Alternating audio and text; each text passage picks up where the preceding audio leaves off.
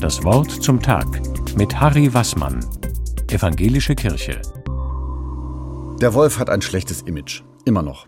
Hartnäckig halten sich die Vorstellungen vom bösen Wolf, der sechs der sieben Geißlein verschlingt. Oder auch schon mal eine Großmutter, wie bei Rotkäppchen. Der Wolf steht im Märchen für eine böse Macht, für etwas Dämonisches. Aber das ist er nicht. Kurt Kotterschall hat in seinem neuen Buch Der Wolf und wir gezeigt, was wir Menschen durch ihn und mit ihm in einer langen Entwicklungsgeschichte gelernt haben. Kein anderes Tier, so Kotterschall, sei uns Menschen sozial ähnlicher als der Wolf. Schließlich stammt der Hund, das erste und von Menschen so geliebte Haustier, vom Wolf ab. Freilich, Wölfe sind keine Kuscheltiere. Deshalb brauchen Viehzüchter und Schäfer Unterstützung, damit die Rückkehr des Wolfes in unsere Breiten nicht ihre Existenz bedroht.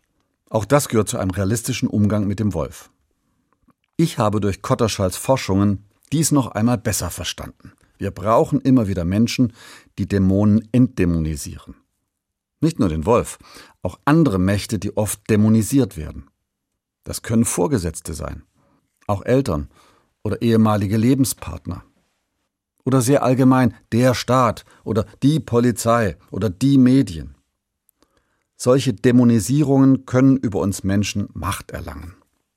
Auch und gerade dann, wenn es nur Fantasien sind, die mit der Wirklichkeit wenig oder gar nichts zu tun haben. Sie können uns unbegründet in Angst und Schrecken versetzen.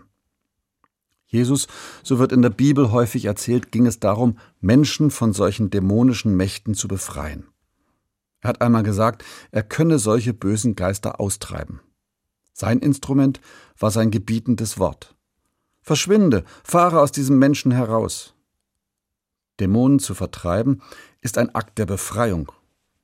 Wo das passiert, sagt Jesus, kommt schon das Reich Gottes zu euch. Wenn ich an die bevorstehenden Krisen und Nöte in unserem Land denke, dann hoffe ich, es mögen sich möglichst keine Dämonen in unsere Köpfe und Herzen einnisten. Es gibt nämlich keine dunklen Mächte oder bösen Geister, die uns Corona, die Energie oder die Klimakrise eingebrockt haben. Die Probleme und Nöte gehören realistisch betrachtet. Dann können sinnvolle Maßnahmen zu ihrer Bewältigung ergriffen werden. Die können auch mit Einschränkungen verbunden sein. Harry Wassmann, Evangelische Kirche, Tübingen.